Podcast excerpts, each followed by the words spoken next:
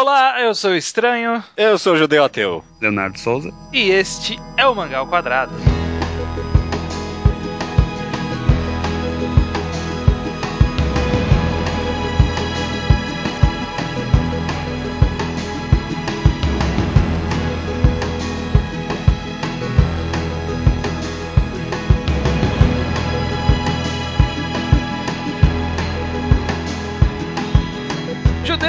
Estamos aqui para mais um Mangal Quadrado.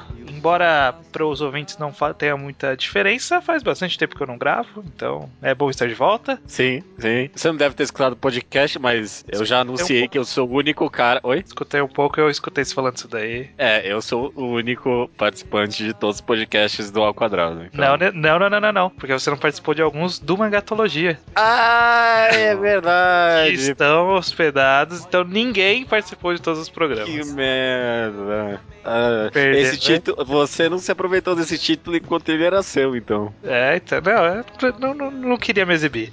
Enfim. é, para esse programa, eu ainda estou um pouco relutante em como nomeá-lo, mas quem tiver ouvido o podcast já vai saber o nome dele, mas ao longo do podcast a gente vai tentar chegar à conclusão de um nome. A gente vai tentar abordar aqui uma discussão mais filosófica, pessoal e profunda, talvez, sobre a relação do leitor com as obras, né? Do espectador, do, do consumidor daquela mídia com o mundo fictício da obra, a produção daquela obra, é, os personagens daquela obra, essa relação de fã, de paixão, de obsessão, de se importar muito ou não, o que que isso acarreta, o que, que isso pode significar, como deve ser encarado essa situação, isso, enfim, é esse tipo de discussão no Mangá ao Quadrado que a gente aborda vários aspectos desse tema geral. Uhum. A primeira pergunta que vai nortear o começo da nossa conversa aqui sobre este tema é o seguinte: na opinião de vocês, Judeu, Leonardo, que vocês acham que leva um leitor a amar ou odiar uma obra, um mangá? De forma pessoal mesmo, uma- desenvolver o sentimento de amor e de ódio, né? Que são sentimentos Uhum. muito mais profundos do que você ap- apenas consumir a obra e decidir se ela é boa ou ruim. Você leva para um sentimento, sabe? Ó, antes de falar de amor, acho que é melhor a gente falar de ódio, porque aí é mais gostoso, né? É. Essa pergunta me fez pensar que tem muitas coisas que eu amo pessoalmente. Mangás, mídias em geral, sabe? Mas não tem nada assim, talvez, quando eu paro pra pensar que eu odeio. Ódio é um sentimento muito forte, né? Uhum. E sei lá, eu posso desgostar Bleach, sabe? Eu posso achar ridículo. Mas até o ódio é um ódio meio irônico, né? Meio Hum. sarcástico. Vocês têm alguma coisa que vocês odeiam de coração? Alguma mídia assim? Battle Royale 2. Você odeia mesmo? odeio, assim? eu odeio. Caraca, te ofende. Me ofende. Eu, eu fico profundamente ofendido. É, caraca. o tamanho de descaramento do cara ter a pachorra de lançar aquele mangá. mano. Você tem, Leonardo? Eu falei dele semana passada, né? O final de Korra, mas não é de mangá. Mas é uma coisa que eu odeio bastante. Mas Ah. é, tipo, é um ponto específico, não é a obra como um todo, assim. Tá, Ma- tá. Mas eu acho que a gente acaba não gostando, odiando, assim, que. Acho que vocês já falaram em podcasts que a obra é meio que uma pessoa, assim. Tu pode considerar ela meio que como uma pessoa que tu vai conhecendo aos poucos e tal. E algumas coisas tu gosta, outras coisas tu não gosta. E se tu pensar na tua vida, tu odeia muita gente, tipo, pessoas. É, não muito, não muito. Eu odeio pessoas distantes, talvez, né? Não próximas a mim. Não, eu odeio muita gente, eu acho que sim, viu? É oito ódio pra um coração só. né? Não, tá, eu acho que eu odeio pessoas, sim. Eu, É. eu, eu acho que eu odeio até hoje em dia o Roberto, que era o meu bully da quinta série. Nossa, vai Nossa. fazer uma psicanálise ali. Eu lembro o nome dele, cara. Eu não, não, não, tenho, não tenho de cabeça ninguém que eu odeio. É, Eu eu acho. acho. que. Não sei se isso é hoje em dia. Porque hoje em dia todo mundo é mais paz e amor. Mas a gente não tem tanto ódio pelas coisas assim, ódio real. Eu Hum. não tenho muito, pelo menos. É, ok. E mesmo, mesmo essas coisas que a gente odeia ironicamente, no fim a gente até gosta, sabe? E se não fosse Bleach, a gente não ia ter o que usar de exemplo, entendeu? É, Entendi. Ah, mas é verdade. A gente já comentou aqui que é bom ler coisas ruins, né? Então não tem porque, tipo, odiar algo É. só porque é ruim. Só se, tipo, não sei, talvez alguma mídia que te ofenda num nível pessoal, sei lá, racista ou alguma coisa do tipo, Sim, sabe? Pode ser também, pode ser também. Mas eu pessoalmente não tenho nada que eu vi, pelo menos nesse aspecto, não. E amor, então? Vamos, vamos falar de coisa, vamos falar de flores. E amor? Esse é fácil. é fácil? Que- Diz aí. Meio que é até uma discussão que a gente tem que ter, porque vai um pouco longe do, da qualidade da obra, que é o que tu, que tu tá sentindo no momento que tu tava lendo. Então, sei lá, eu li Bakuman no momento da minha vida, e aí eu acabo gostando muito da história, porque, sabe, porque é boa pra mim, não. Ou melhor, eu sou bom pra ela, mas ela não é boa em geral, sabe? E aí eu acabo amando, mas é, sabe, amor cego, assim. Hum. Eu acho que o, o que leva pessoas a amarem obras pessoalmente é isso aí. É alguma coisa que modificou a vida delas em algum aspecto, né? A gente até É. teve um programa disso que a gente falou sobre isso. Qual, qual era o nome desse programa mesmo? Era É, você, você mangá e a vida, né? é isso. Isso, você. A gente comentou, né, sobre como os mangás podem e de fato modificam a vida das pessoas em alguns aspectos. Às vezes é tipo uma grande mudança e às vezes é algo mais disperso, né, durante o tempo. E tipo, quando isso, quando alguma obra afeta você dessa forma, você leva ela pro resto da sua vida, né? É, mas eu acho que muitas vezes essa, é, é, a obra te afetar tem menos a ver com o impacto da própria obra e mais a ver com o que você estava precisando naquele momento. Sabe, por exemplo, quando você. te- eu não, sei se todo mundo passou por isso, mas passou por um momento muito ruim, uma pessoa te ajudou nesse momento e você valorizou muito aquela pessoa, falou, poxa, essa pessoa é muito legal, gosto muito dessa pessoa. É uma coisa que foi valorizada porque ela surgiu num momento específico para fazer alguma coisa para você. Então, às vezes, você tava num momento meio deprê, aí você lê uma obra meio deprê e você falou, puta, essa obra, porra, eu sou, eu sou muito pupum.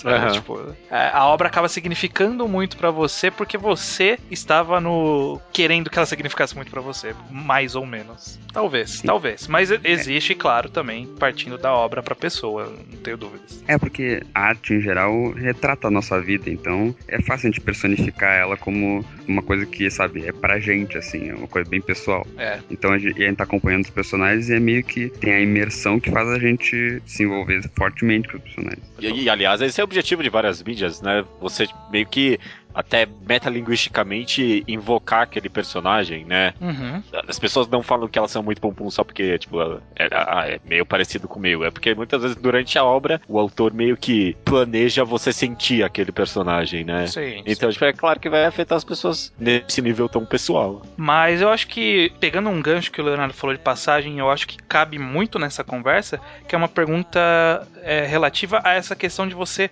personificar a obra, você tornar a obra uma entidade, quase como um ser vivo. Vocês acham que isso acontece mesmo, que as pessoas tipo enxergam a obra como um amigo, um- uma pessoa de verdade? Sim, bastante. Você acha? Acho que sim, né? É tanto que é só, é só ver, o, tipo, quando uma obra da Jump muito famosa vai acabar, as pessoas começam a reclamar, não, não quero que acabe, dure pra sempre, porque ela não quer perder aquela relação. É, tipo, como se um amigo estivesse morrendo mesmo, né? É, ou nem morrendo, mas, sabe, a amizade estivesse acabando. É, eu acho que todo mundo sentiu alguma vez aquele vazio de você terminar uma história que você gostava muito, sabe? Tipo, puta, não tem mais história, sabe? Acabou aqui, sabe? Eu consumi toda ela e eu não vou mais ter ela do mesmo jeito que eu tive agora. Sim. É. É, mas é uma coisa muito mais pessoal que tu tem que entender que, né, a obra não tem, ela não tem responsabilidade de durar pra sempre pra ti, né? É, sim, claro. sim, sim. É por isso que é tão conflitante com a qualidade de fato da obra, né? Uhum. Mas acho que talvez é uma analogia melhor que eu penso do que, tipo, uma outra pessoa é uma parte de mim mesmo, sabe? Às vezes eu sinto obras que, tipo, fazem parte de mim mesmo. Por isso que talvez quando acaba as pessoas ficam tristes, porque elas estão perdendo uma parte de si mesmo. Hum. Talvez E- um momento de sua vida, assim como, por exemplo, se formar na escola, por exemplo. É um momento da sua vida que você passou. Exato. E obras que eu gosto muito, outro dia desse alguém do Facebook falou que ele acha é, o Nine Master Kurosawa mega overrated não tem nada demais naquilo. E, tipo, é, é como. Sei lá, eu não, eu não fiquei. Ah, seu idiota, não sei o quê. Mas, tipo, no fundo, no fundo, eu senti como se estivesse ofendendo a mim mesmo, sabe? Tipo, Uhum. tipo, uma parte de mim está sendo ofendida. Porque é, é uma obra que eu gosto tão pessoalmente como se, tipo, o cara tá me ofendendo. Não é, não é a obra, não. É a mim. Porque eu gosto daquilo. Sim. É porque tu gosta porque tu vê muito de ti nela, provavelmente. Aham, aham, justamente. Se É, o cara não gosta, ele não gosta de ti, basicamente. é, tipo, óbvio que não é isso, né? Mas, tipo, é, é como se eu, eu sentisse isso. É, Eu, eu acho que a, a minha metáfora é, é um cachorro. As obras são basicamente um cachorro que tu, tu pode até se envolver com elas e tal, tratar como amiguinho, mas tem que sempre saber que ela não vai te entender, ela não vai te responder, e sabe, ela é meio que uma coisa, assim. Ah. Não, uma, não é uma pessoa. No caso, é mais um gato. É mais um então. gato, né? Porque o cachorro ele é, ainda bana o rabo É. pro seu. O gato tá se fudendo pra você. É, mas é mais comum as pessoas tratarem cachorro assim, de, sabe, tratar se fosse da família muito, tá ligado? É. E Ah, é. esse tipo de relação que, que muita gente tem com histórias também, de, sabe, a pessoa gosta tanto daquilo que vira parte da família dela, se mata se o personagem morre, xinga o autor, essas coisas loucas. Uhum, É. É, essas pessoas, elas, é, eu acho que podemos concordar de atribuir pra elas o termo fã. Sim. Por- porque o termo fã, ele não. é, a gente acaba utilizando é, muito coloquialmente. Mas o termo fã ele é um termo que é pra denotar alguma, um sentimento bem específico em relação a uma obra, né? Você possui o fã, a, a origem etimológica, ou uma das origens que eu encontrei pelo menos, remete de fato ao fanatismo, sabe? De você gostar daquilo de forma incondicional. Ou não? Vocês acham que não? Eu acho não de que forma sim. incondicional, tá? Eu, eu, eu dei uma exagerada. Mas, tipo, o, o fã ele é uma coisa mais atenuada do fanático, né? Ele é uma forma atenuada do fanático. Mas ele tem uma relação maior do que o leitor. Sim, o simples leitor, sabe? Você deixa de ser um leitor para ser um fã. É um outro É, nível. porque e- e- o, o fã idolatra, então se ele idolatra, o mangá é um ídolo. Então é, basicamente um deus, assim.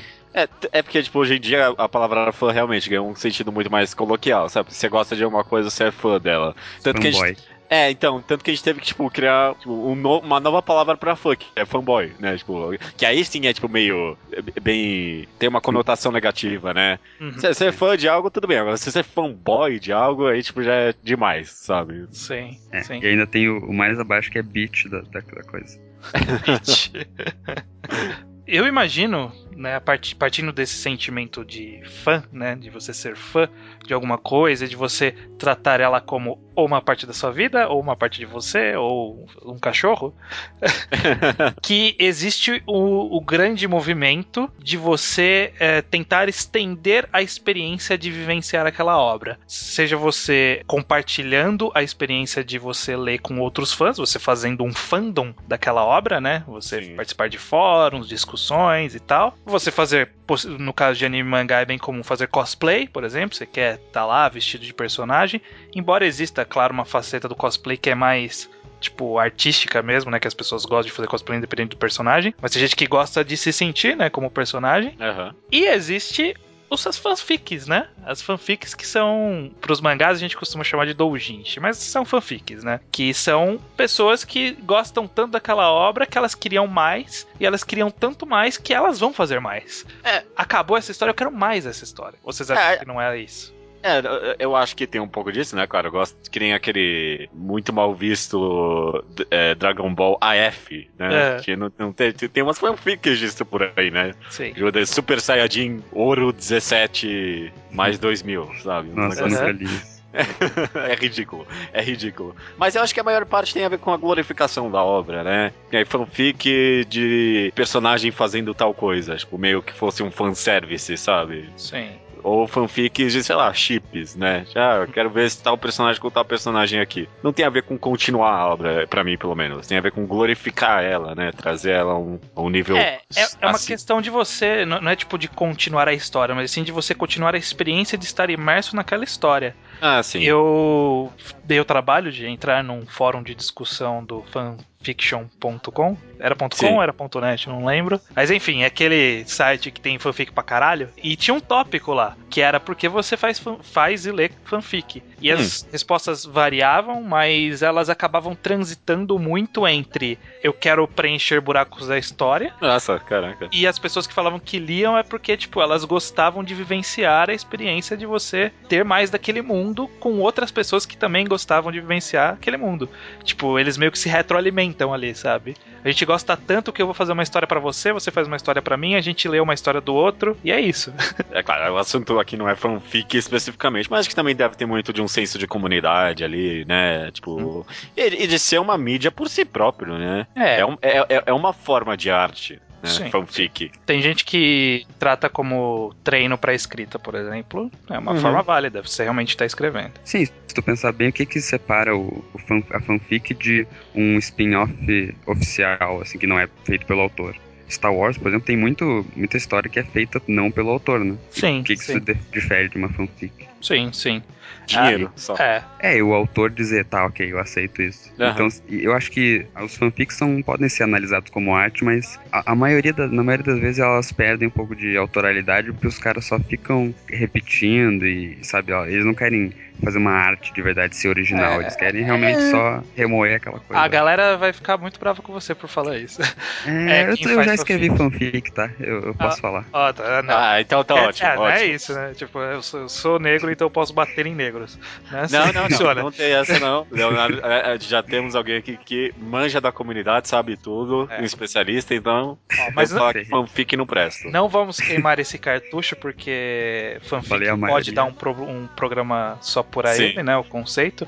A questão é, tipo, a fanfic no aspecto do fã, né? É. Tipo, de realmente retroalimentar. É, por esse aspecto, é, é- é isso mesmo, né? Retroalimentar e continuar a obra e continuar e continuar. Tipo, talvez tenha alguns lados positivos, né? Mas, tipo, olhando os negativos, é talvez não seja tão legal, né? Não, mas É. se- sempre pode ser bom. Tem coisas ruins e coisas boas, mas se às vezes a- o- se o cara for bom, ele pode tirar alguma coisa boa disso. Só É. eu acho que não dá pra fazer isso pra sempre, né? Além do que, talvez esse- o, o- o próprio fanatismo é que, tipo, leva uma conotação negativa. Mas não é algo necessariamente ruim. Ele é o pessoal que adora escrever fanfic, ou fazer cosplay, ou fazer fanzine, ou qualquer outra coisa. Por que isso é algo ruim? Por que seria algo ruim? É, deixa aí. É, deixa os caras. Tem até amigo que faz. É, mas ó, é, ainda falando de formas de você se envolver pessoalmente com a obra, né? Porque fazer e consumir fanfic é uma forma de você se envolver pessoalmente com a obra, né? Você está se envolvendo tanto produzindo como consumindo algo que alguém que está envolvido pessoalmente está produzindo. É, um, Aham. é, é- você está indo além daquela obra. Existe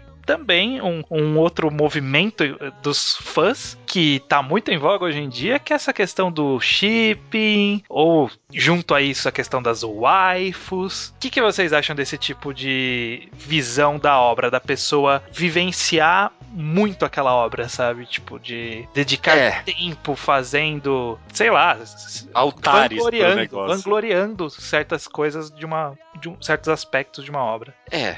Eu acho que é complexo, tem dois lados esse negócio. Hum. Tem um lado que é tipo uma brincadeira. É divertido, né? Estender a obra nesse aspecto, né? Tipo, eu acho divertido chipar personagem, eu acho divertido é, falar, é, falar, essa aqui é minha waifu, alguma coisa assim, sabe? Tem esse lado meio jacoso do negócio, mas tem um lado um pouco extremista demais. É claro, tem uma área cinza aí, né? Mas tem, tipo, a pessoa que acha o waifu num aspecto real demais, não sei. Eu não conheço ninguém assim, né? Mas dizem que é um problema social no Japão. É, é que eu, eu vejo um pouco de problema em shipping, principalmente, porque pa- parece que há uma sexualização exagerada assim das coisas, como se não existisse personagem que pode ser ficar sozinho. Eu sinto um pouco disso, sabe?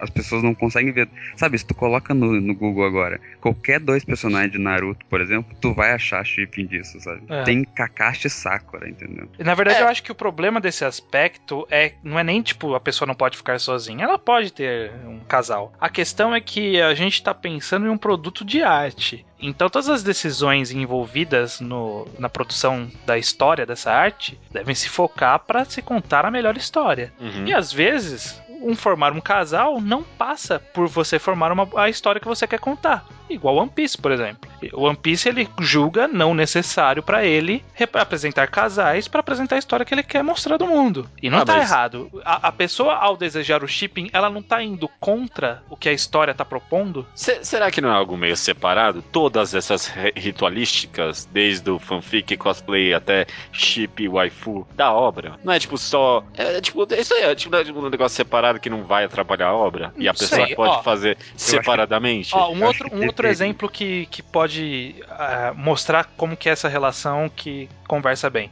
Quando matam um personagem ou tomam alguma decisão de levar um personagem para um caminho que desagrada os fãs e fã faz protesto e briga e xinga e ameaça o cara de morte e enche a caixa de e-mails do cara e manda carta bomba. Ah, não, eu nunca ouvi falar disso. Acho Oxe. que eu lembro de já terem ameaçado a mulher de Good Ending, a autora de Good Ending. Ela fez uma personagem aparecer com um chupão no pescoço. Ela recebeu Ah, é, morte. teve problema isso mesmo, né? Tudo bem isso- que ela superou isso e depois fez essa personagem dar pro protagonista, mas tudo bem. Então, então, então, aí pra mim entra um lado extremista do, do, do problema. Sim. Mas, tipo, o, o chip inocente aí das pessoas que elas fazem com todos os personagens, eu não vejo a problemática ali. Porque não é que. Mas não é um a pessoa- a protesto pessoa- contra a obra? Você não tá protestando contra aquilo que você gosta? Mas Você pra tá mim se as pessoas. manifestando contra, né? Aquilo que você gosta. A atividade de chipar, por exemplo. A Sim. pessoa não tá, tipo, exigindo aquilo na obra. Ela tá fantasiando, ela tá, tipo, brincando Depende. com o negócio. Depende, da Depende, pessoa. algumas, pe- algumas pessoas realmente cobram do- dos autores. Sabe, é bem comum isso. Tá, mas aí a pessoa tem um mau gosto pra, tipo, qualidade na obra. É, É aí que tá, né? Aí bate no fanfic também. Da pessoa querer mudar alguns rumos. Eu vi também muitas respostas no fórum que as pessoas faziam fanfics porque elas não gostavam dos rumos da história e às vezes queriam refazer alguma parte que desagradou elas. Essa movimentação de você, sei lá, ir contra algo que a obra faz, mesmo que, tipo, seja ruim na obra, É. é, eu, eu não sei, eu acho que é meio desrespeitoso, sabe? Você Caraca, você nunca reclamou de algo ruim na obra? você, não, mas você querer desfazer o trabalho do cara, a gente brincou aqui de fazer o consertando, mas foi tipo brincadeira, né? A gente nunca ia pegar e fazer bleach de verdade, sabe? Tá, Tem mas- gente que vai lá e faz bleach de verdade. Tá, mas ninguém vai lá, escreve e comercializa isso. Comercializar não, mas É ma- Eu acho que mais importante que isso é, é pensar na pessoa, o que pro leitor, o que que isso significa. Porque é uma coisa meio de. Eu não sei se isso Sim, tem sim. muita utilidade, sabe? Ficar remoendo É, uma coisa que não, não vai acontecer. É, o que eu tô. O caminho que eu tava querendo chegar não era nem, tipo, eu ser afetado por essas pessoas. Assim, tipo, no, no sentido de eu ter esses sentimentos. Sabe? Eu como um leitor, não Guilherme, mas tipo, eu, leitor, personificado Nessa, nessa, nesse discurso. O que, o que me traz isso? É porque parece às vezes que a pessoa não, não percebe que o que ela tá lendo é de mentira. E isso eu acho que é um problema. A, a gente brinca aqui de, sei lá, escolher entre a Sati e a Aiko e tal, mas é bem brincadeira. A gente consegue entender que, sabe, nada daquilo existe de verdade. Não é Mas a questão certo- da obra aquilo, né? É, e tem certas pessoas que parecem, alguns fãs, que eles se importam demais como se fosse de verdade mesmo, assim. Tanto que eles, sei lá, dormem com os personagens, no- com o travesseiro da waifu, sei lá. Ai, nossa, eu não tô concordando com vocês nem um pouco nesse podcast. Caraca. É porque pra mim, então, sei lá, então, aí eu dormi com a EFU, mandar a carta bomba.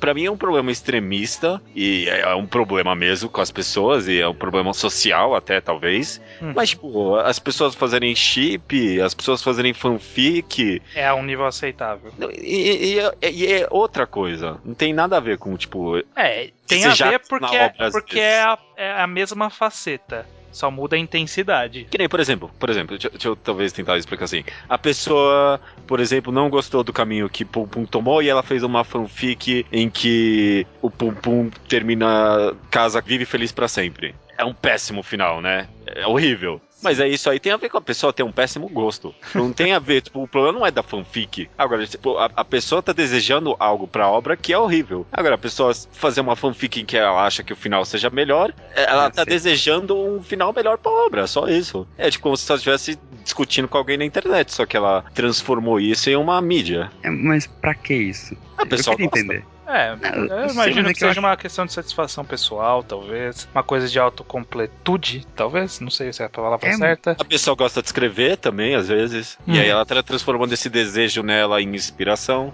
É, eu, eu acho ok, eu acho ok. Pra, meu, pra mim, o, o exemplo que você deu estranho é o melhor de todos, porque tipo, é, é uma brincadeira, mas é meio que séria também, porque a gente analisa as obras aqui no Consertando, tipo, com uma certa seriedade, vê onde é que ela erra e onde é que a gente gostaria que ela tivesse Sim, acertado. sim. É. Não é quase uma fanfic isso? Mas é, é uma é que fanfic. essa- aquela coisa que tu falou de a obra ser meio que parte de ti. Parece que tu tá querendo mudar uma parte de ti, assim. Mas não tem problema mudar a parte de ti. É, eu não sei, eu, eu acho. E se você não gosta dessa sua parte, Didi? É, mas eu acho estranho, porque, sabe, a Talvez- parte de ti é um cachorro só, sabe? Tu não, não precisa mudar o cachorro. Ta- Talvez.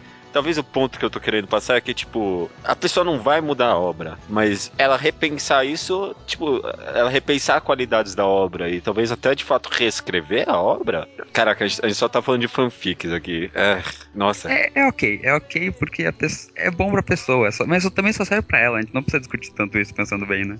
É, Não, é. não, não, porque, tipo, é, é que nem, tipo, discutir as coisas na internet, sabe? Uhum. Você tá trazendo, uma, um, tipo, novas qualidades pro assunto. E, tipo, a, isso. a- a mesma coisa pode se aplicar pro shipping, por exemplo. Se uma pessoa colocou um shipping interessante e que faria é, relevância na obra, olha que interessante. Olha que coisa legal a pessoa trouxe. E, e é- e é claro, tem dois pontos. Ela pode fazer um shipping errado, que não tem nada a ver, não tem importância e que pode até estragar a obra. E, tipo, Uhum. mas isso aí tem a ver com a pessoa ter um péssimo gosto. Tá. É, se bem que shipping agora que. Puta que pariu. Caraca, esse podcast tá meio confuso. Mas agora, deixa eu só fazer esse ponto. Agora que eu tô pensando, talvez shipping seja um pouquinho diferente, né? Porque, tipo, é mais a atitude de só juntar personagens, né? E aí, e aí entra no que você comentou, tipo, na necessidade de romantizar, de juntar e romantizar tudo, né? Talvez. É, Isso eu acho bem problemático. Ó, eu tô entendendo o seu ponto, Judeu, você me convenceu aqui. Eu acho que realmente existe um certo nível saudável da pessoa brincar com a obra. Então deixa o cara fazer o shipping saudável. A É, gente tá deixando, né? A gente tá escrevendo aqui. é, é, virou regra. Agora cara. vocês podem. Mangá Agora quadrado pode. aprove. Não, a gente tava falando sobre justamente pra tentar ver onde a gente chegava. Eu acho, realmente parando pra pensar, eu não tenho que digitar o que a pessoa faz da vida dela, então se ela quiser fazer um shipping, ela faz. Se ela quiser reescrever o final, ela faz. Vai lá, manda bala. E- e- Só lembrem que se o personagem morreu, ele na verdade nunca tava vivo, tá? Era Tá. tudo mentira. Tá. Isso é importante, né? É, não, não, e- e, tipo, é claro, né? A, a pessoa tem que se sentir emocionada. Se, por exemplo, se um personagem morre, quer dizer que a obra escreveu bem, né? Mas é, às vezes o, o, o negócio do fanatismo, né? O negócio de ser um fanboy tem a ver com, tipo, apreciar a obra nesse aspecto também, né? Tipo, ó, olha que gostoso que a obra, tipo, me fez sentir isso, me fez uma. Sim. sentir uma sensação diferente, ao invés de, ah, odeio você porque você matou o meu personagem favorito, né? Então eu acho que a discussão não deve ser se, tipo, se as pessoas podem ou não fazer isso. É justamente a gente tentar ver qual é esse ponto em que para de ser um beleza, vai lá e faz e passa a ser um problema. Vocês acham que existe um ponto que é um problema tanto para as outras pessoas, por, sei lá, o cara ameaçar de morte o autor, ou mesmo tipo um problema para a saúde da própria pessoa, sabe? Tipo você, sei lá, se importar tanto com o personagem que tipo você galga a sua vida nisso, alguma coisa do tipo assim. Existe uma galera aí que fala que ama 2D tem muita galera que fala de zoeira, mas tem gente que é sério, cara. Se você vai tentar argumentar, eles têm argumentos. Sabe, tipo, você vê que a galera tá, tá empenhada mesmo nisso. É que é difícil você saber o que passa numa cabeça da pessoa, ainda mais na internet, né? Aham. Me é difícil acreditar que alguém leva tão a sério assim aquilo. Vocês acham que existe isso? É, é uma Não, existe, séria. existe. É, Não, isso não, não só em 2D, coisa assim, em novela mesmo. Se um personagem, é, um ator é vilão na novela, as pessoas ameaçam ele de morte na rua. É. Hum, Isso é comum, né? Eu, eu já Acho ouvi falar bastante, pelo menos. acho que acontecia mais no passado isso, né? Eu não não sei, se sei. acontece é muito porque hoje ninguém mais vê novela, né? Também. É, não, mas eu vi uma notícia agora há pouco de que ameaçaram a mina do Game of Thrones lá, porque ela. Qual menina? De cabelo vermelho, Melisandre. Melisandre, tá, beleza. Já imagino por quê. Já imagino. ameaçaram ela exatamente por isso. Ameaçaram ela de mortes ó, no, no Twitter. Também no Twitter é meio que qualquer coisa, né? É, Não, não, então, não, mas- não sei se é qualquer coisa, né? Tipo, o Twitter é uma faceta das pessoas, né? Não, e a, a internet, ela tá altamente conectado com o fã e, tipo, a personalidade que a pessoa tem com a obra hoje em dia, né? Uhum. Então, talvez te- te- tenha relevância isso sim, cara. As pessoas ameaçarem. É, porque aí realmente é um, é um nível tão pessoal, mas esse exemplo aí que você deu não é. É é as pessoas em geral, às vezes parece, né? Tipo, não é. É diferente do A 2D maior que 3D, né? Tipo, é, é comum as pessoas ameaçarem as pessoas de morte Sim, na sim. internet. Com videogame isso é meio comum. Social Justice Warrior. Exato, da exato. besteira do O- caralho. é, mu- mulheres no videogame que tipo, recebem é, ameaças de morte, de estupro, esse tipo de coisa, porque falou alguma coisa que não gosta do videogame deles, né? Eu lembro que alguém. Alguém tweetou, é, retweetou pra, pra- que eu vi.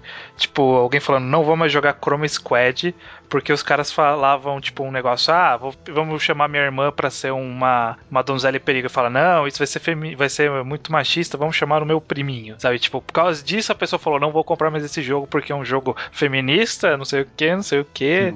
Nossa. É, Existem pessoas extremas. Ponto é, até quanto que é saudável, né? Qual que é o, o, o, a, o saudável? Você fazer um shipping, a gente concordou aqui, saudável. Você É. brigar pelo shipping não é saudável? É Isso que eu, que eu falei, tu tem que parar de. Sabe, tu, tu pode se emocionar com a obra, se envolver e ter imersão e tudo mais, mas tem uma hora que tem que parar, né? Tem que Acho- entender que aquilo não é de verdade, que, sabe, volta pro mundo. Não viver isso. É. Você, É. você levar pra vida, mas você não viver isso, né? Porque às vezes a pessoa vive isso, não sei. Não sei, Talvez- a gente tá julgando pessoas aqui, esse que é o programa. É, é- esse é É, complicado. Mas acho que, tipo, um ponto a ser feito, talvez, é que a, a necessidade realmente de talvez separar o fanatismo da qualidade. Você pode fazer chip e, e- e pode ser uma ati- atividade, tipo, interessante, legal e tal, mas talvez não seja correto desejar aquilo pra obra. Sim. Tipo, há- há uma necessidade de separação aí, talvez. Eu acho que a gente, parando pra pensar, a gente tá fazendo quase que um contraponto àquele.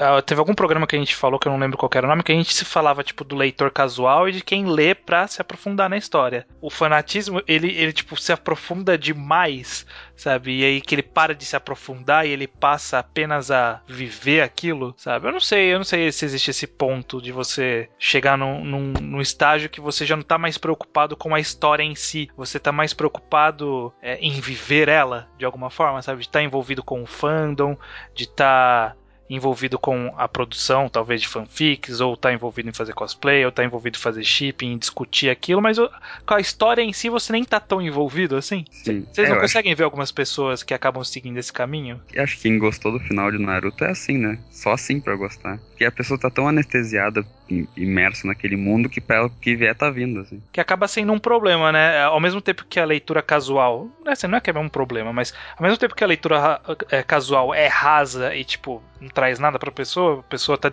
desperdiçando o potencial da obra, no ponto que você passa a idolatrar a, idolatrar a obra, você também tá desperdiçando o potencial dela, sabe? Você está deixando de julgar ela como uma obra de verdade. Você tá julgando ela como uma parte da sua vida que você nem tá julgando, na verdade. Você tá aceitando e abraçando e nadando nela pura, pura e simplesmente por esse ato. Ah, Tá confuso pra caralho essa conversa, né? É, nossa, é, eu não sei. eu- não sei editar mais. Eu, eu tô pensando aqui ainda no, no, no fanatismo ainda. Hum, Eu não sei, eu acho que eu tô começando a repensar o que eu acabei de dizer há 10 caralho. tá indo e voltando. Então, muita gente tem a mania de tratar a história como uma sequência de fatos e as pessoas, os personagens como pessoas. Certo. Então a pessoa não consegue, sabe, separar uma coisa da outra. Por exemplo, o exemplo de Naruto, o, a história do Tobi, eu não sei se. Pode dar spoiler, né? Não, não, ah, spoiler. não é mais spoiler. Não, não é mais. Tá, o esquece. Tobi, o, o Tobi ser o Obito, tem, tem muita gente que ficou tipo, ah não, mas todas as dicas diziam que era isso, era a única saída, e a, pessoa não consegue entender que a crítica tá no cerne da coisa, tá na, na necessidade de criar essa situação. Isso é um, eu não sei se vocês concordam comigo, mas eu acho um dos grandes problemas de analisar quando tu tá olhando a coisa como realidade, né? Hum. Porque a pessoa não consegue perceber que alguém criou aquilo Ah, e que tem um tá. problema na Entendi. base. Que a pessoa Entendi falou assim. agora. Mas claro que tinha que ser o, o, o óbito, porque, tipo, todos os indícios dizem que é o óbito. Mas sabe, o problema é, e quem pôs esses indícios foi o Kishimoto. E isso Entendi. é uma escolha ruim, sabe? Olha, boa análise, Leonardo. Ah, Eu entendi agora o que você quis dizer. Realmente, realmente. A a pessoa esquece que alguém criou aquilo, né? Ela, Tipo, ela é- para de olhar aquilo como um produto e passa a olhar aquilo como está acontecendo e com base no que está acontecendo, o que tem que por vir tem que fazer sentido, sabe? Só isso. Sim.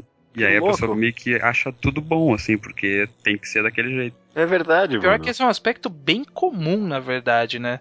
Sabe, Aham. Tipo, muitas lutas de Bleach que as pessoas falam, "Não, mas é claro que isso tinha que acontecer, porque ele falou no passado que existia tal tipo de personagem, ele tinha deixado a brecha, mas sabe, ele tinha deixado a brecha porque o autor deixou a brecha, sabe? Não é porque a vida deixou a brecha e aí essa brecha fez todo sentido ser preenchida. E vira uma análise meio só subjetiva, assim, porque daí a pessoa gosta ou não dos fatos que acontecem. Tipo, Vira uma análise apenas do enredo. Uhum. A pessoa É, passa a analisar o enredo como se fosse uma novela, por exemplo. Por isso que a novela não tem muito valor artístico. Porque, tipo, ninguém se preocupa com fotografia, ninguém se preocupa em atuação, ninguém se preocupa em coesão, co- de fazer coesão, né? De eh, lógica, de montagem, ninguém se preocupa com a lógica de você ter 45 personagens, sendo que só dois são importantes pra trama.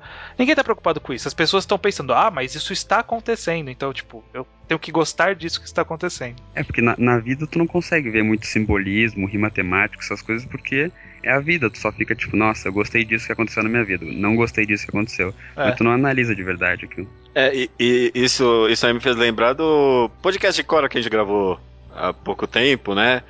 Gente, eu não quero falar mal do Narak, tá? ele, ele falou isso, tipo, a gente tava comentando do primeiro vilão e do fato de um plot twist dele você não ter gostado, eu lembro, Leonardo. Aí o Narak falou, ah não, mas é claro, ele só poderia ser aquilo, porque, tipo, pela a obra só pode ser aquilo, mas o problema, tipo, é que a obra criou aquilo, pra ele ser aquilo, sabe? É. A obra que fez ele ser daquele jeito. Tipo, é claro que é era a única solução pra aquele universo, mas a obra que criou A, aquele a obra personagem. ter, ter criado esse problema que precisava dessa solução, sabe? É. Tipo, A obra criou o problema. Aham. A solução faz eu- sentido? Faz, mas não precisava ter essa solução porque não precisava ter o problema. É, exatamente. As pessoas acham que quando faz sentido é ok, é só isso que precisa. Mas não é só fazer sentido, né? Tem que. Tem mais coisas aí. Tem que ser bom. Isso eu, eu realmente vejo muito isso. isso realmente cai com essa sensibilização de você absorver a história como uma entidade e não como um produto de arte, né? Como você passa a ver como um cachorro, sabe? Tipo, o que o cachorro faz tem que. Ah, mas é claro que o cachorro está latindo bastante. Ele foi criado assim. Sabe? Porra, não, criava direito então, porra. Sim. boa, boa, cara. Bom ponto, bom ponto, sim. É, esses fãs fanáticos que a gente estabeleceu que existem, a gente não conseguiu muito bem delimitar em que ponto é danoso ou não. Uhum. né, para a própria pessoa e para o próprio fandom. Mas vocês acham que em algum ponto ele é danoso pro autor, sabe? Você acha que o autor ele tem que estar envolvido com a reação dos fãs, ele tem que se importar em agradar, em fazer fanservice, o autor tem que se preocupar em juntar os casais que as pessoas estão mais desejando. O é, Ok. que, que, que vocês pensam sobre isso? Ok, é- é- essa é uma boa pergunta, mais focada, é interessante. Que acho que a gente aqui, todo, nós três, né, que gravamos podcasts, meio que lidamos com isso, não é? Hum, Porque a gente produz uma mídia e a gente se leva pelos, entre aspas, fãs, pelo público, vamos dizer Certo. assim. certo. Será que a gente deveria? É, Às vezes eu acho, é que eu não ajo assim. Mas eu pessoalmente acho que eu não deveria escutar nada nem ninguém. Hoje em dia a mídia deve ser produzida, tipo, você faz o que você deve achar que você deve fazer e, tipo, alguém vai gostar daquilo, sabe? hum, Sim, é, eu concordo bastante. Mas é, é complicado quando tu envolve uma empresa, um dinheiro pra caramba. Ah, claro. É, claro. aí que é, que é justamente o ponto, porque o autor, ele só tem a oportunidade de trabalhar naquela obra, permanecer trabalhando naquela obra, porque os fãs valorizaram a obra dele de alguma forma. Sejam os comuns, sejam os fanáticos. Uhum. né? Ele meio que deve pros fãs, talvez? Não, não, é, é demais também. Não sei. É, eu sei, Eu eu, acho justamente não. uma pergunta se jogar aqui. Acha ele que deve. ele, ele tem. Porque assim, na mente do autor, vocês- eu tenho certeza que por- em muitos autores passa na mente assim: se eu fizer alguma coisa que desagradar a galera, vai dar ruim, a galera não vai mais querer ver, vão cancelar meu mangá, eu vou morrer de fome, vão tirar minha filha, eu vou morar debaixo da ponte, eu e os meus mangás. Então o cara tá preocupado com a reação do público pra não perder o ganha-pão dele. Não, e também o cara não pode ser meio arrogante de, sabe, fazer a história, tampar o ouvido e não, não dar ouvido a ninguém. Porque às vezes ele pode errar e as pessoas podem fazer ele perceber que ele errou. É, é, talvez por esse lado, né, de produzir uma obra, você, talvez seja interessante, né, você escutar as pessoas. É, mas, Mas- depende das pessoas. Então, aí, é essa questão, tipo, talvez, é por isso que eu acho que talvez seja não interessante escutar os, os fãs. Hum. Acho, acho que tem dois lados na moeda, na verdade. Às vezes você só, se você tá fazendo algo só pelo dinheiro, então, tipo, foda-se, faz o que o fã quiser e pau no cu. Tipo, sei lá, Fairy Tail. O cara deve a vida dele aos fãs. Porque, tipo, eu, eu não Ele acho faz honesta- tudo pelos fãs. É, e eu não acho honestamente que, tipo, eu estou criando. Ele acha que eu estou criando uma obra incrível. Ele tá criando uma obra consumível pras pessoas, sabe? Sim. Mas uma obra mais autoral, por exemplo, tipo, não sei se é o melhor exemplo ou não, mas foda-se, Oyazumi Pum Pum. Eu espero no fundo que ele nunca tenha escutado os fãs pra fazer essa obra. Hum. E, tipo, se eu tivesse acompanhando, quando eu tava acompanhando, na verdade, eu esperava, espero que ele não leia nada de ninguém. Espero que ele faça a obra, tipo, como ele acha que deve ser feita. E se foi bom, que ótimo, que eu gostei. E se foi ruim, que pena que esse cara tem um péssimo gosto. É aquela coisa de, de relação quase pessoal mesmo, porque se tu tá conversando com uma pessoa e ela começa a te enganar só pra ser mais legal pra ti, tu não gosta disso, tu prefere que a pessoa seja sincera e tu goste dela pelo que ela é mesmo, não que ela fique fingindo que ela gosta das mesmas coisas que tu e tudo mais. É, ma- mas daquele. É, é bem relativo isso, porque o caso do mangá, ele assemelha-se, por exemplo, à produção de séries. É uma mídia serializada em que há tempo do público reagir e modificar o andamento do- da história. Sim, sim. A gente conhece diversas histórias em que a reação do público modificou o andamento de muitas séries, sabe? Tipo, sei lá, é, Monica e Chandler ficar junto em Friends, ou, ou Shingeki no Kyojin mesmo. ou o próprio Shingeki no Kyojin, que estendeu a série por causa disso. Ou o final de Lost, que todo mundo diz que é porque os caras que queriam tentar fazer. Se afastar muito das teorias do fãs e aí acabaram fazendo uma coisa original que era o que ninguém queria. Justamente porque eles se afastaram do que os fãs estavam querendo. Em vez de fazer o que eles achavam que era o certo, né? É, exatamente. Cai, cai, cai um pouco em planejamento, obviamente, né? Mas cai também em você. Você não tem como fugir da reação. Sabe? De uma forma ou de outra, a reação vai existir. Por exemplo, o autor da Shonen Jump. Ele vai publicar um capítulo, ele vai ter a reação numericamente, sabe? Do que aquele capítulo representou pro público dele. Sabe? Tipo, ah, eu comecei a entrar num arco aqui que eu acho que é muito legal, mas tá caindo a popularidade. E aí? Sigo com a minha história do jeito que eu acho que é a melhor? Ou eu dou ouvido ao que a galera tá pedindo e meto o Hitsugaya de volta na história? Eu acho que o senso comum falaria pra pessoa não escutar o fã, né? Uhum. Porque o fã não entende. Porque o fã é cego, né? Que nem a gente falou, o fã é fanático. Mas qual é a diferença se o cara chegou, tipo, numa conclusão boa escutando o fã ou não? É, então. É, é porque ele, ele tem que chegar a essa conclusão, ele não pode simplesmente repetir o que o fã tá pedindo. Mas a obra chegou naquele ponto. Tipo, qual a diferença é o método? É verdade, pra gente que tá lendo, realmente a gente não percebe isso. É. A- a- acho que o ponto é tipo, eu tô sendo sacana aqui, mas é, que- é tipo, é que quase nunca o fã vai entregar o ponto correto, né? Sim. Sistematicamente, a melhor coisa é, tipo, não escuta o fã porque eu fui idiota, né? Uhum. Mas na real, não tem problema o cara escutar o fã. Porque se, se ele chegar no ponto que ele quer de qualquer jeito. É, se ele conseguir chegar até lá. A, a, a grande questão é que te- existe então meio que esse, esse jogo da corda, né? Do fã com o autor, né? O autor tentando manter a história dele no trilho, o fã tentando trazer a sardinha pro lado que agrada mais ele, e, e aí cabe-se esse equilíbrio de você tentar.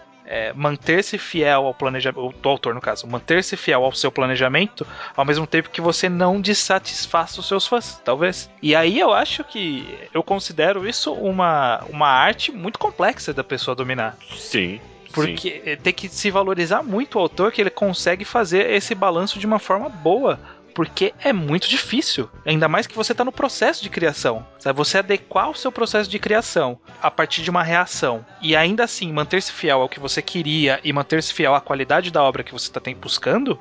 Porra, que trabalho da- do cacete isso, sabe? Tipo, sei lá, É. Haikyuu deve ter um trabalho do caramba pra suportar o fandom de shippings que surgiu por causa do anime. Aham. E o cara, Aham. ele, ele tá servindo a galera dos shippings tranquilamente, né? Tipo, ele, ele não virou o autor de Kuroko. O autor de Kuroko virou, tipo, shipping, ê, sabe?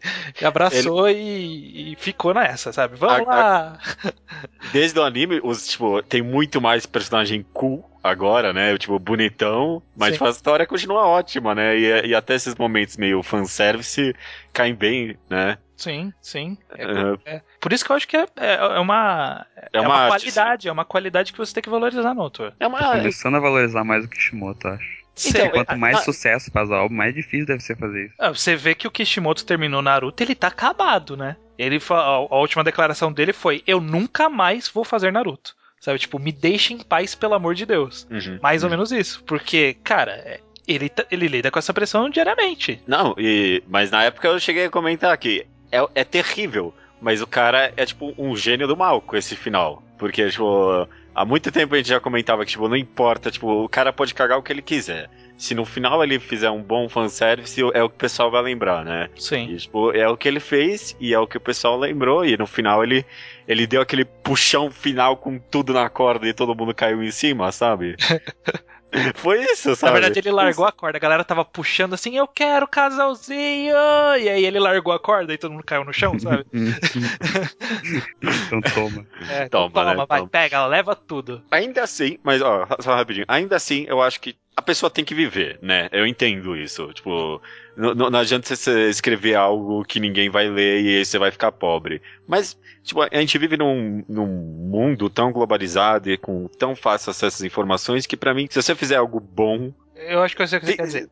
Que tem- o seu público, você vai, o seu público vai te encontrar. vai te encontrar. Aham, exato, Tá. exato. Então, você, tipo, não, é, pra mim, hoje em dia, não há necessidade de tipo, pensar, será que alguém vai gostar disso? Ainda assim tem esse balanço, porque, tipo, o que, que adianta é, é aquela questão, tipo, uma árvore que caiu numa floresta sozinha, que realmente caiu, sabe? Ninguém Do- viu, né? Ninguém viu, né? Qual a diferença, então? Então, o que, que adianta escrever um mangá que ninguém vai ler? Mas, talvez o ponto que eu tô querendo fazer é que, hoje em dia, a floresta, tipo, tem gente pra todo lado, sabe? Uhum. É, e a- a- essa coisa é uma- basicamente fanfic, né? Por quê? É coisa que ninguém vai ler, talvez. Que às vezes só importa pra ti. É, o Ah, fanfic é você expor algo que, né, seu. Tu derruba a árvore e fica olhando. Ah, Quer, quer, quer saber um bom exemplo que eu pensei, que eu lembrei agora? Qu- Qual era o nome daquele man, daqueles dois mangás super bizarros que a gente fez o, um enquadrado junto com a Lobo? É. Eu não sei o que é no Não sei fim que é lá no mundo. fim do mundo e o Filho de Deus. Filho, é, Filho de Deus? É- sim, filho de Deus, filho de Deus. Camino Kodomo, ser. é.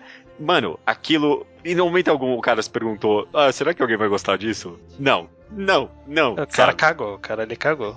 Os Mas- irmãos, né, são irmãos. Mas três pessoas no Brasil fizeram um podcast sobre isso, sabe? É incrível, é incrível. E, tipo, acho que esse é o mundo que a gente vive hoje É. em dia. Tipo, se você fizer algo de coração, não se importar, tipo, o seu público vai te achar. Mas É, mas se ninguém pensar. ouviu esse podcast, esse podcast existiu? Não importa, porque eu sei que já tiveram gente que escutaram. Ge- As pessoas escutaram esse podcast, por mais. É, é- é um negócio bizarro de um outro negócio bizarro, mas mesmo assim o público achou, sabe? É, eu não ouvi, desculpa. Não tem problema. Mas alguém escutou. Eu tenho o número de quantas pessoas escutaram, aliás. Ó, então vamos finalizar a história. Vamos finalizar esse papo maluco que a gente foi e voltou mil e uma vezes. Mas É. a gente fez várias perguntas interessantes, viu? Eu acho. É, eu quero fazer um levantamento então aqui. Qual história vocês, olhando todas essas críticas que a gente fez aos outros, onde vocês se encaixam? Qual história fazem você se encaixar nesse os outros? Que vocês olham pra história e tipo, você tá vivendo essa história, sabe? Tipo, ai que legal essa história. Tem alguma história assim de vocês? Que vocês estão olhando como fanáticos e não como um apreciador da obra? Hoje em dia eu não tenho muito isso, mas mais obras que eu comecei a ler quando eu era mais, mais novo, e aí manteve o sentimento. Tipo, Naruto, por exemplo. Eu, eu ainda gosto de Naruto, mas eu sei que não, né? mas, mas, sabe, tinha uma época que eu era viciado de verdade, assim. Eu ficava lendo o dia todo sobre isso e tudo mais. Escrevia fanfic, essas coisas. É, eu, já tive várias obras que eu fui muito assim, com certeza. É que eu não, sei- eu não quero me, me colocar num pedestal também e falar, ah, eu não tenho nada assim hoje em dia. Mas é difícil, né? Porque mesmo obras que eu amo muito, muito mesmo, é- a, gente acaba tendo essa visão mais analítica. Que nem a gente falou de- do- da escolha da Aiko e da Sati em Pum Pum, né? Uhum. E no podcast de Pum Pum eu falei, eu adoraria que o Pum Pum tivesse ficado com outra personagem, e não com que ele ficou. Eu justifiquei essa minha decisão, que é uma decisão de fã, com tipo, porque eu acho que os elementos se encaixariam melhor, sabe? Aham. Tipo. É, isso tá errado. Não, por, por que eu tô... Não, calma. Eu, eu justifiquei.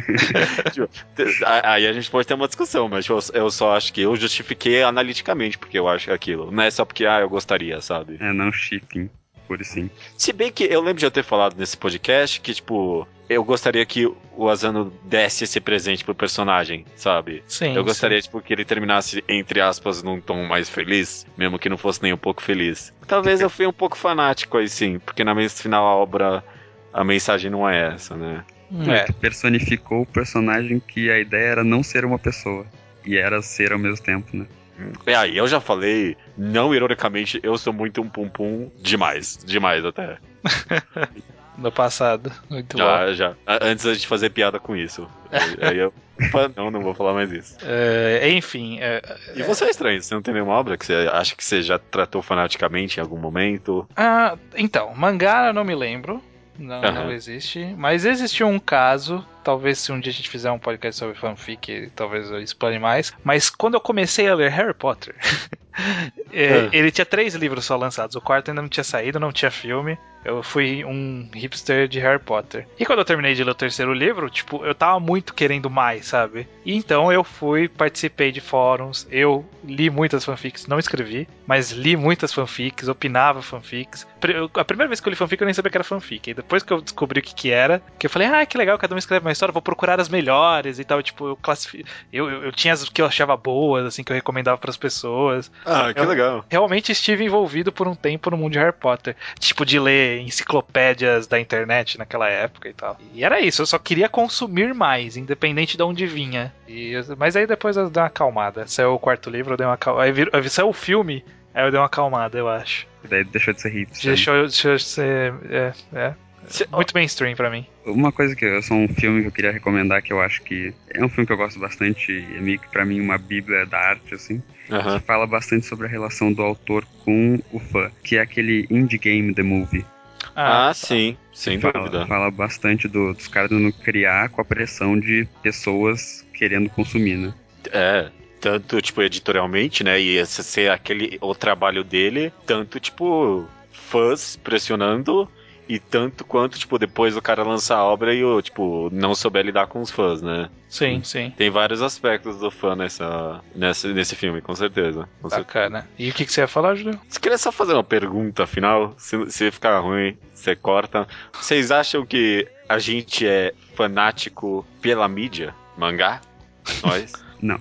Que, Eu tipo, acho a, gente, que não. a gente leva a sério demais? Sim. Não, o que a gente leva a sério, ser- levar a sério e ser fanático são dois pontos diferentes. A gente Eu que a leva pessoalmente demais? Acho Não. que a gente, por a gente levar a sério que a gente não é fanático. É, exatamente. Porque A as gente leva a sério- A gente leva a Pessoas- sério como se estivesse olhando por trás de um vidro muito cuidadosamente. As pessoas. A, a- a gente tá olhando o gorila na jaula por muitos minutos. As pessoas querem entrar e abraçar o gorila. Entendi. Aquele entendi. gorila gato do Japão. gorila gato. Eu, eu concordo, concordo. Beleza, não somos fanáticos. Eu- eu- tá. ok, ok. Foi, foi só provocação eu Um também. pouco estúpidos, talvez, mas não tá muito. Arrogantes também, né? É, fica julgando as pessoas.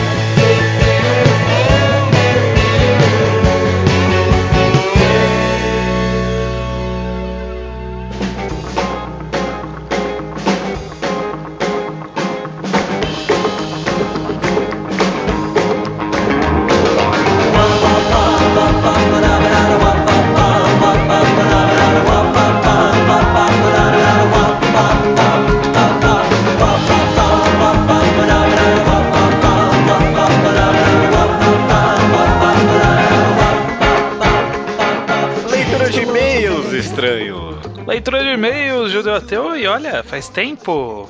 Faz tempo, né? A gente meio que falou que não ia ter leitura de e-mails, mas também nem fazia diferença, porque a gente deu umas, uns planos aí, né, de não fazer leitura de qualquer jeito. Isso, mas agora vamos correr atrás, pelo menos das duas leituras que ficaram pra trás, dos episódios 137, Mangagrafia da Hiro Morakawa, e 138, E Se Fosse Você. Maravilha. Os e-mails que chegam aqui chegam no contato arroba alquadra.do, além dos e-mails do blog alquadra.do. Né? Você pode enviar o que você quiser, pode enviar coisas de programas passados também, às vezes a gente tenta encaixar aqui. A gente gosta de receber, tipo, recomendação que a gente fez, vocês leram e o que acharam, pode falar se gostou ou não, né? Não é a gente que fez, mas sei lá, a gente gosta de saber, né? Isso.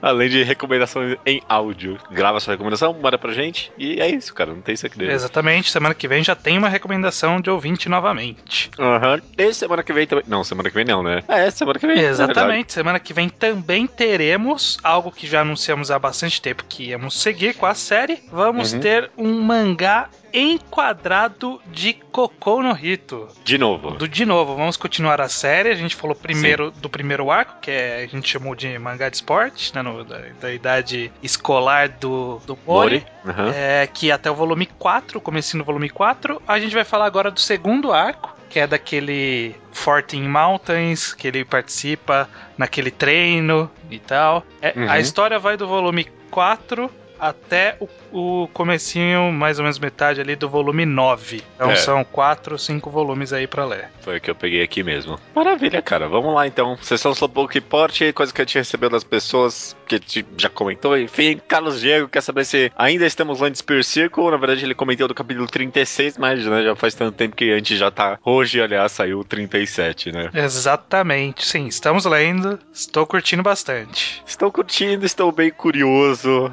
receoso um pouco pro final, né? Tipo, não tá tendo aquele, que- aquele build-up, aquele tipo, monte de twists, tipo, de quebrar a cara que nem Biscuit Hammer, né? É. Que não sei se Biscuit Hammer teve tanto Não twist teve assim. tanto twist, eu não sei, Não. eu não sei. Vamos deixar o cara trabalhar, por enquanto É. tá indo bem. Indo bem. E tá gerando bastante discussão interessante, né? Sobre, tipo, o valor da vida até que, né? Sim, sim, sim. Bastante coisa, perguntas filosóficas. Spirit Circle, quem não está lendo, deveria estar. Com certeza. O Lucas André, ele pergunta para nós primeiro se nós já adiamos leitura de algumas obras por já sabermos que elas são muito boas. Ele falou que ele estava fazendo isso, aí ele resolveu ler as séries que ele adiava. Que ele, tipo, adiava Berserk, Vinland Saga, essas coisas que a galera fala que é bom, ele sabe que é bom. Sim, sim. Aí você fala, ah, já que é bom, depois eu leio. Acho que sim, talvez. Não sei. É, tem muita coisa boa que eu adio, mas não, não adio por ser boa, eu adio Às vezes é pra ser meio comprido, né? A vida é foda. A vida não tá fácil pra ninguém, né? É. Alex Farias começou a acompanhar o podcast recentemente, leu, ó, Haikyuu, Anarasuma Naru, Oyasumi Pum Pum, Music of Mary, é claro, Necromancer. Nossa, tem tipo uma... essenciais aqui do mangá A quadrado. gente devia fazer, eu, eu, eu ainda acho que a gente devia mesmo fazer uma lista de recomendações essenciais, porque ó, agora a gente já tem mais de 130 recomendações, né? Quem for chegar agora não vai ouvir as nossas primeiras recomendações de coisas muito boas, como Music of Mary, por exemplo. É verdade. Talvez a gente é podia verdade. fazer um- uma imagenzinha, tipo aquelas que tinham de, de- Do Fortran. é, quais são as recomendações nossas que são tipo as mais recomendações assim. Entendi, entendi. V- É, vamos, Vamos pensar. vamos ver isso. Aham. Ele também tá comprando Villain Saga e Assassination Classroom por recomendação nossa, tá vendo, editoras? Olha aí. A gente faz os caras comprarem mangá e pergunta se vale a pena comprar Eden, que tá saindo agora pela JBC. Só pra provar que a gente não tem nada com nenhuma editora, eu diria pra comprar uns dois, três primeiros volumes só e aí largar. É difícil fazer isso, né? É. Mas eu, eu não acho que a obra vale inteira, não. Eu acho que ela tem uns- um começo muito bom e depois quebra a cara. É, eu não sei sobre a história, mas eu diria pra esperar promoções, porque o preço de capa tá meio carinho. É, 40 Aí- aí- conto, dois volumes. Ah, 20 conto cada volume, Porra. a edição tá muito boa. Tá muito bom? Não sei, não vi ainda. Com- Ah, a edição tá muito boa. tá muito Comprei e vai chegar aí, aí eu vou julgar, vamos ver, né? Então, esqueça o que eu falei, quando eu chegar aqui eu julgo. Ok. O Neison Matheus, o Haruka, comentava bastante antes, ele Aham. conta que havia saturado os mangás e podcasts e por isso tinha parado de nos ouvir, ok. Uhum. Ele diz que quando ele quis retornar ao mundo dos mangás, reacender essa chama, ele procurou o nosso podcast novamente. Deu de cara primeiro com a mangagrafia do Satoshi Mizukami, mas logo em seguida sobre Você, Mangás e a Vida, que a gente fala sobre. Aham. Aliás, Você, Mangás e o Tempo, não era? Não, é, ia nos dois, na verdade, é, eu acho. Eu não sei. Mas que ele disse que foi o suficiente para ele poder voltar ao mundo. Não, eu acho que é o tempo. O tempo que a gente É o falou. tempo, é o tempo que a gente fala sobre isso. É. Eu acho que eu anotei errado aqui. Enfim, ele disse que foi o suficiente para ele voltar de vez a esse mundo dos mangás. Que legal, né, cara? Olha só. A, a gente falou no negócio do podcast, aconteceu com uma pessoa, o que a gente falou. Nossa, acho muito louco isso. É, né? Muito legal. Eric Fernandes, estudante universitário, nos conheceu por intermédio de um amigo e gostaria de nos parabenizar pelo excelente trabalho. Muito obrigado, Eric. Valeu mesmo. Uhum. Graças a nós, ele começou a ler mais mangás fora dos Battle Shonens, começou a ler Oyasumi Pum Pum, Nijigahara Holograph e The Music of Mary. Nossa, só coisa boa. E nos recomenda a pauta Consertando Naruto. Ah, é- é- esse é um. Eu até gostaria de fazer, mas acho que, como promessa pra mim mesmo, só depois do Consertando Cavaleiros do Muito bem. Zodíaco. Próximo consertando, com certeza vai ser Cavaleiro do Zodíaco, só não sei quando. Aham, aham, nem eu. Vai Cobra, depender de mim. cobram o judeu. Você começou a ler ou não? Não. não, Devia começar a ler. tá bom. Mas ok, devia. O Danilo Lange, ou Lang, não sei qual que é a Lange. pronúncia, deve ser Lange, não tem Não o. sei. Ok. Aham. 20 anos, estudante de ciência da computação de Ribeirão Preto, São Paulo. Estava procurando um podcast bom e nacional sobre mangás, mas nunca encontrava. A gente sabe como é isso. É, depois de ler Pum Pum, ele procurou material nacional sobre e acabou através do Kitsune nos encontrando e adorou o podcast. Olha aí, que legal. Legal, legal. Diz que está tentando ouvir todos desde o começo e pretende mandar mais e-mails. Bacana, Danilo. No começo vai ter algumas coisas assim que você vai falar, é, não são tão bons assim mesmo. Mas é, mais pra frente é só 10 de 10. Inclusive esse programa que eu não sei se ficou 10 de 10. Não. É, na hora, não sei também.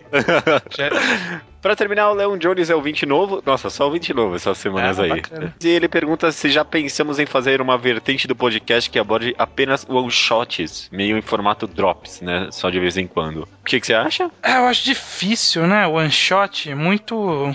Não sei se vale a pena fazer o programa sobre one shot. Talvez se a gente fosse fazer sobre one shots nacionais, por exemplo. É alguma coisa mais interessante do que, tipo, one shot japonês. Porque tem muito one shot no Japão. Sabe? Qual- Eu- como eu- que a gente iria escolher a pauta, sabe? Tipo, não sei. Acho É difícil. Eu, pe- eu pensei num formato drops, meio comédia, depois de ouvir, de ouvir uns canais do YouTube aí, depois eu comento, quem sabe um dia. Ok. Ele também não recomenda mangá pastel, um slice of life, comédia romântica, atualmente com 39 volumes. É. Teve uma época que o pessoal falava bem de pastel. Quando eu comecei a acompanhar mangás, pastel tipo, Falava muito, né? Falava muito. Aham, era, era o mangá. Hoje em dia, né, depois de, tri- depois de uns volumes aí. Não sei o que aconteceu. Eu sei que a galera parou de falar de pastel faz um tempinho já. Aham, aham. Enfim, seguindo aqui, vamos primeiro faz, fazer, falar rapidinho dos e-mails e comentários do Mangagrafia sobre a Hiro Murakawa, depois a gente fala do podcast Se Fosse Você. Ó, Uhum. primeiro começando aqui do Mangagrafia, a Ines Barbuio ficou feliz que falamos mal do primeiro anime porque ela acha completamente detestável o que fizeram com a quimera da Nina nesse anime. O que, que fizeram com a quimera? Eu, eu não lembro muito bem, mas tipo, não era algo meio Ray do Evangelion? Tipo, o cara fez um monte de Ninas e aí uns corpos meio esquisitos. Nossa, não, não lembro disso. É muito ruim, Ah. mesmo, eu não lembro muito bem, mas era, era um negócio bizarro. Por outro lado, a Yuki Naime reviu o primeiro anime esse ano e achou bem bom. Achou bom, ela não falou nem muito bom, nem ótimo, falou e achou bom. É. Apesar de admitir que tem uns furos mais pros, pro quartos finais, assim. É, ok, ok. É, tá bom. Não tá sei bom. porque, não sei porque você faria isso consigo mesmo, Yukiname, mas. É, eu, eu dou uma olhada nesse anime, eu- lembrei de uma coisa que eu tinha esquecido. Ele é muito dark, assim, né? Tipo, comparado com o, o anime seguinte, que pega mais esse, essa onda meio comédia de Full Metal, esse primeiro é, é muito sombrio, sabe? Ah, as pessoas mataram todo mundo aqui, não sei o que. Tipo, o outro tenta. É, cara, tem momento sério, mas o segundo eu acho que encara muito melhor, o, tipo, o brilho, sabe? É um, é um anime bem mais brilhante comparado. E ó, finalizando já a parte da mangagrafia, o Sávio Carvalho Siqueira, 21 anos, Corumbá, Mato Grosso do Sul, ele diz o seguinte: depois de ouvir o podcast da mangagrafia da Arakawa, tomei coragem e comecei a enfrentar os 64 episódios de Fullmetal Alchemist Brotherhood. Durante anos, fui do time que acreditava que aquele primeiro anime correspondia com a história de verdade. Ó, Ok, você devia ter olha ler o mangá, então. Leia o mangá. Mas que esse, esse anime não é ruim, não. Ele é legal, ele é legal. Tá, você, que tá dizendo, eu não assisti. É, sobre a questão dela ter personagens parecidos em mais de um mangá, fiz um comentário igual sobre isso em um e-mail bem anterior, mas falando sobre personagens do Urasawa, né? O autor de Monster, Tensei Boys, tudo. Aham. Ele tem um pouco também, mas eu acho que ele, ele se safa bem nesse sentido. Eu nunca reparei isso no Arasawa, não. Você É, acha? ele tem É? alguns casos. Eu lembro de cabeça daquele caso do. aquele cara meio louco que fica pintando a parede em Pluto. Ele é a mesma Sim. cara do Ocho. Ah, mas aí, tipo, não é. Não. Aí não tem justificativa de ser mesmos, mesmos atores, né? Não, não, não tem justificativas. é só, tipo, faltou design. É, né? Mas eu acho que ele se salva bem, o Urasawa. Uhum. Como ele, É, como ele que faz nunca expressão de rosto bem. rostos Uhum. bem diferentes, já ajuda bastante. Não é só o cabelo que difere. O formato do rosto e tudo mais muda bastante também. Indo agora pros comentários e e-mails do E Se Fosse Você, o Jean Ryuga, não sei se esse é o nome de verdade dele. Né, no- Imagino diz que... não, né? É, não- diz que nunca usaria o Death Note, já que não consegue ver como alguém se veria digno de tomar a decisão de tirar a vida de alguém. Várias pessoas ficaram indignadas com a gente também, Ah, tipo, cara, falando que que, isso? só tem sociopata nesse podcast. É, não sei. Não sei. Não sou sociopata. Sou apenas uma pessoa que pensa no bem comum. Talvez eu seja sociopata, eu não sei. Não. Duvido de mim mesmo, às vezes. Matar algumas pessoas pelo bem geral, gente. Por favor. Que é isso? Que é isso? O que, que, que tem de errado nisso? Ó, o The, ou, ou a, não sei, The Last of Prine ou Prine, Não sei também. Também não sei. Concorda, diz que concorda com o estranho sobre o Dead Note, mas tem quase certeza que sucumbiria à loucura e mataria qualquer um que lhe olhasse torto aí, ó. Uhum. Ok. Tipo, ele começaria bem, mas tipo, ia, ia virar o, que nem o Kira depois. Quando você perde a trava, né? Aí você, você para de se importar. Aham, Foda, foda deve ser a primeira morte, depois tá tranquilo. É, e pras Dragon Balls, ele diz que desejaria que as esferas sempre aparecessem na casa dele. É uma boa. É uma boa, né? O primeiro pedido é: todas as esferas, na hora que se separa, aparecem na minha casa. Caralho, perfeito. Ele- Ele é, até é, elabora melhor que isso, porque ele fala, ó, todas as, as- é, são sete, né? Seis vão aparecer juntas e uma vai aparecer em algum lugar escondido, mais visível pra mim na minha casa. tipo, porque se alguém chegar na casa dele e ver as seis, não vai saber onde tá a última, só ele vai saber. Entendi, entendi. Bem bolado, bem bolado. Gostei and anything is alright. I'll be the one to tuck you in night.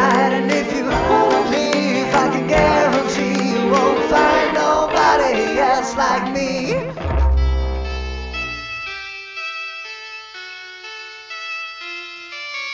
Picture yourself in a boat on a river with tangerine trees and marmalade skies. Recomendação da semana é minha, estranho, é Leonardo. Ei, manda bala.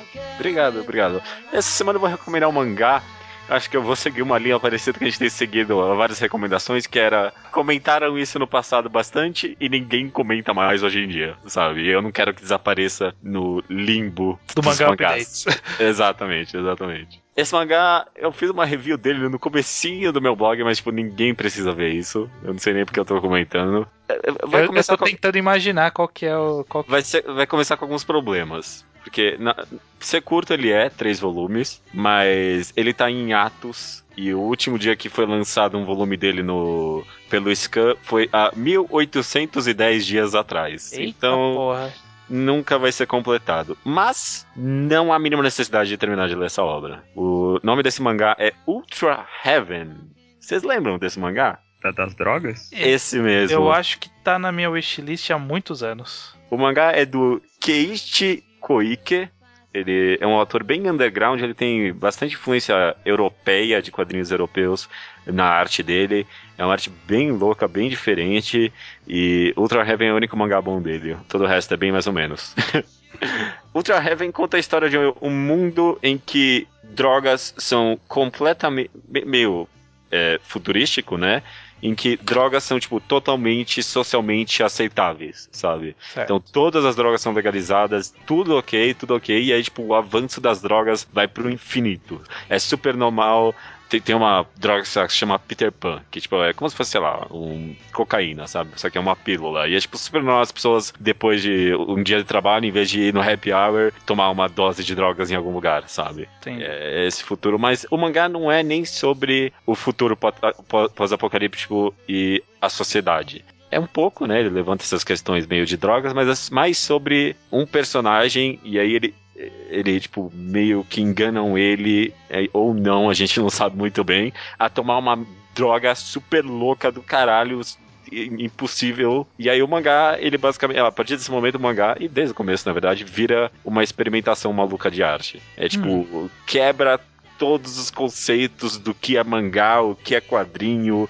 O, o cara faz os enquadramentos mais loucos e imaginários possíveis. É uma experiência. O mangá vira uma experiência. Desde o primeiro volume, na verdade, ele é. Sobre, tipo, o quão tipo, é possível tentar é, retratar essa sensação de, tipo, nirvana espiritual pelo, pelo, pela mídia mangá, sabe? Uhum. É bem louco, três volumes e os três é só isso, sabe? V- vamos experimentar, vamos tipo, tentar fazer o negócio mais louco possível aqui, ver onde é que vai. E tipo, a história tipo, não tem linearidade nenhuma, às vezes você acha que você tá no passado, você tá no futuro, você não sabe pra onde vai, nada, sabe? É como se você estivesse drogado mesmo lendo mangá.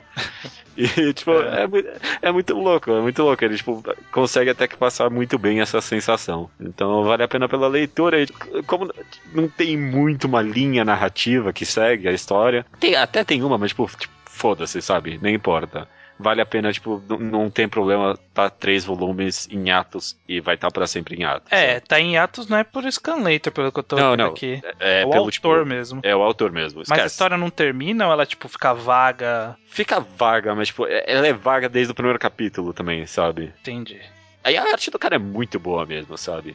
É muito legal ver um cara quebrar tanto assim como funciona a mídia. É muito interessante. Olha Mas só. quando eu, quando eu li o post, eu lembro que eu não, eu não tinha certeza se o cara tinha uma lógica nessa na loucura ou se, sabe, ele ia só fazendo qualquer coisa. Ele, sei lá, cheirava alguma coisa e saía desenhando na loucura. Tem alguma É, lógica? Então, tem, tem, tem lógica. Tem lógica na loucura, assim. Tem um pouco de lógica, assim. É, tipo, é que é um vai e volta. É muito louco, cara. É muito louco esse mangá. Vale a pena ler, assim. Eu, eu diria que tem lógica na loucura, assim. Mas é que, tipo, é como se o cara tomasse uma droga no começo do mangá. E, tipo, a gente nunca sabe se alguma coisa é real ou não, sabe? Esse autor, eu tô, procurei aqui na Wikipédia japonesa, ele foi o mais jovem vencedor do Tezuka Award por um- Ah, é? uma história de estreia dele chamada Urashima. Ele venceu com 16 anos de idade. É. Ele tem um mangá chamado G. É só a letra G, que é muito ruim. é muito ruim. Tá. Mas é o primeiro mangá dele, então sei lá. É, ok, não, não vale a pena ler. E eu tô vendo a nota dele aqui no Manga Updates, realmente a nota é uma vergonha, né? Aham. Porra, a nota é, deixa eu ver, a média 6. Pra média ser 6 no Manga Updates, É, é difícil, é Né? difícil. Bom, bacana. Fica a Cara. recomendação aí. É isso aí, recomendação da semana: Ultra Heaven. Ah, Heaven. E resta só dizer o quê? Ah, até semana que vem. Até semana que